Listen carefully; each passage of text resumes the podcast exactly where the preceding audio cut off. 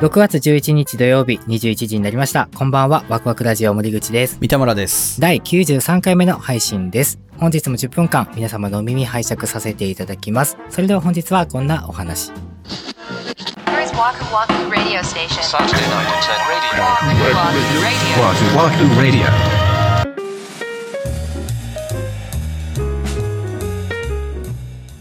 MD に音を録音して遊んでますみたいな話をしたと思うんですけど、えー第87話 MD それは青春はいはいはいとう回ですね。うん。また CD を買いに行ったりしてたんですよ。ほんだら、まあ多分ね、洋楽の CD が多いんだと思うんですけど、うん。アルバム買ってパカって開いたら歌詞カード入ってるでしょ？入ってるねで、それと一緒にライナーノーツっていうのが入ってるんですよ。うんうんうんうん。ペラペラってしたやつね。そうそうそうそうそうそう、うんで、これに要はその、ライターの方が、このバンドはこのアルバムをこういう気持ちでリリースしているとか、ものすごい熱い言葉で書いてあるっていうライナーノーツっていうのが入ってるんですよ。うんうんうん。で、一つ思ったのが、ライナーノーツって死語なんかなっていう。デジタルでは絶対ない代物やなと思った。ないよまあ、歌詞カードっていうものってついてこないじゃないですか、もはや。そうね。そう、ん歌詞カードも結構アーティストによっては、その歌詞をただ単に活字で印刷してるんじゃなくて、なんかすごいアーティスティックにレイアウトしてる人もいるじゃないですか。いるね。うん。だああいうものっていうのはもうアナログじゃないとうん触れることはもうできないんだなと思って。そうですね。でね、ストリーミングで音楽を聴くっていうことと、物理メディアで聴くっていうことの違いみたいなのが、うんなんかね、Spotify とか、そういうストリーミングで音楽を聴くやつって、僕の体感、ラジオに近いんですよ。あ、うん。縦流し感ね。そう。だから、その、自分を通り抜けていくとか、通り過ぎていく感じなんですよね。うん。で、聴いてる時に、例えばそれが好きなアーティストの好きな曲だったとしても、あんまり残らないんですよね。なるほど。これが、なんか、まあ CD なり、カセットテープなりっていう物理的なメディアになると、まあその機械に入れて、再生して聞くっていう感覚が、脳みそのモードが違うみたいなもんで、楽しいというか、そっちを聞き出すと Spotify は聞かなくなっちゃうのかなと思ったの。うんうんうん。Spotify で音楽を聴くっていうのが、森さんも言ってたけど、めちゃくちゃ便利で、検索も一発でできて、関連アーティストから自分が好きそうな音楽もどんどん探していけるみたいな。うんうんうん。なんかその聴き方って、これも僕の主観ですけど、コンビニで物買う感覚というか、ああ、はいはいはい。そう、陳列されてるものを自分でカゴに、ああ、これもそれもこれもみたいな感じでうんうんうん、ポイポイポイって入れてる感じなんですよ。うん。で、MD に録音するとかって、何かを作り出してる作業に近いんですよね。ああ、なるほどね。そう。自分で曲順決めたりとか、どの曲を入れるか吟味してとか、うんっていうのが、まあなんか想像活動にちょっと近いところがあって、自分のミックステープっていうのは、なんとなく聴いてしまうみたいなのって、うん愛着が出るからなんだろうなっていうことを思ったよっていう話。っていう話ね。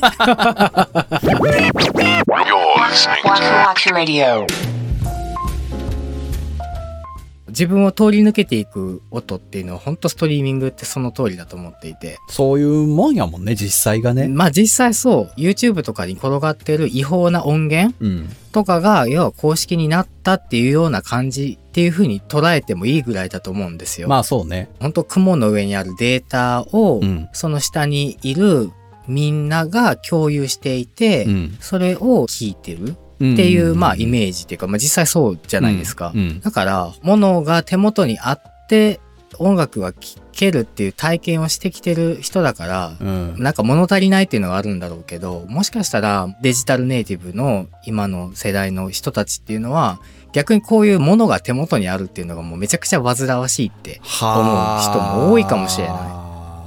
例えば、あのオフスプリングのうん Rise Fall、Rage Grace っていうアルバムを僕は買ったんですよ。で、12曲入ってんのね。ほうほうほう。で、僕、Spotify だと多分1から12まで通しで聴けないんですよ。あ、聞かないよ。絶対聞かないよ。なんか聴けないんですよ。うん、でもわかるわか、る CD をデッキに入れて歌詞カード見ながらやったら聴けるのよ。うんうんうん。ストリーミングとかでしか音楽聴いたことのない方っていうのは、アルバムで聴かないっていうじゃない？ね。つまみ聞きをするというか、それがもう普通になっちゃってるから、うん。昔ほどそのアルバムの構成っていうところにこだわってるアーティストで実は少なくなってきていて、うん。昔だと例えばイントロダクションっていうトラックがあってあっ、たあった。もう本当導入のトラックがあって、そっからうん。ちょっとずつ本編に入っていくとか、途中でインタールードがあって、うん最後エンディングとか、うんで、さらにはシークレットトラックとかっていうね。あったね。だからそういうストーリー性を持ってアルバムを作ってるっていうよりは、本当どっちかというとプレイリストに近いんだよね。なるほど。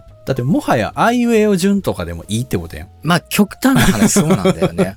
昔ほどそのアルバムっていう塊でのこだわりっていうのはもしかして希薄になってきてる可能性はあるかああ。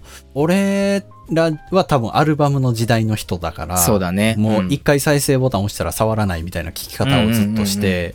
きてたのに、Spotify ではそういう聞き方できへんっていうのが、うん。なんなんやろ何なんだろうね。僕たちと同世代とかさ、上の世代だったりとかっていう方って、もしかして同じ感覚なのかな。うん。でもさ、三玉さんがそのオフスプのやつ、CD を買ったのって、まあそのアーティストが好きだし、そうんのアルバムに興味があったから買ったわけでう、ん。三玉さん的にも、僕的にもそうだけど、うんまあサブスクで聴けたらいいやっていう、まあ曲だったりアーティストだったりっていうのは正直いるわけじゃない。確かに確かにあるある。そうそうそう。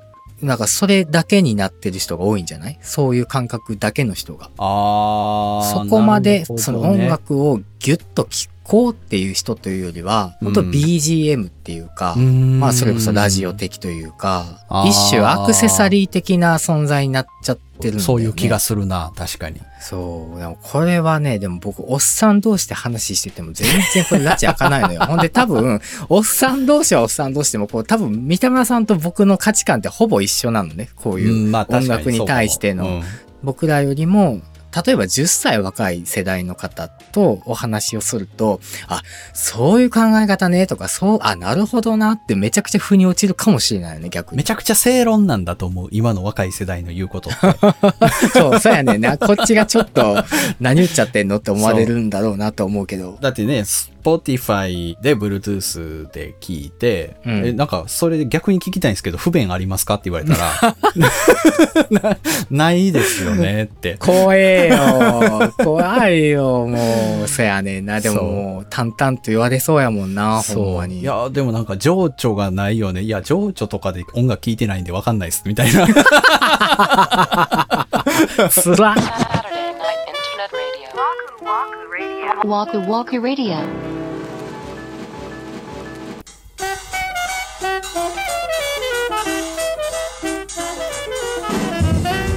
はい、今週のワクワクラジオ、そろそろお別れの時間が近づいてまいりました。では、今日もね、ちょっと先週に引き続きかな、ちょっと音楽に触れるようなそうですねお。話でしたけど。笑い薄めで、ポッドキャスト、ポッドキャスト界の NHK ワクワクラジオがお送りしました。そうね。はい。では本日も公式ホームページの方にお便り頂戴しておりますので、ご紹介させていただきます。はい。ワクラジネーム、夜勤労働者さん、女性の方からいただいております。ありがとうございす。ます。えー森口さん、三田村さん、こんにちは。えー、Spotify で過去回から聞いています。ありがとうございます。今はカセットテープをお父さんからもらったリスナーの方の話を聞き終わったところです。懐かしい話。第32話の。32話。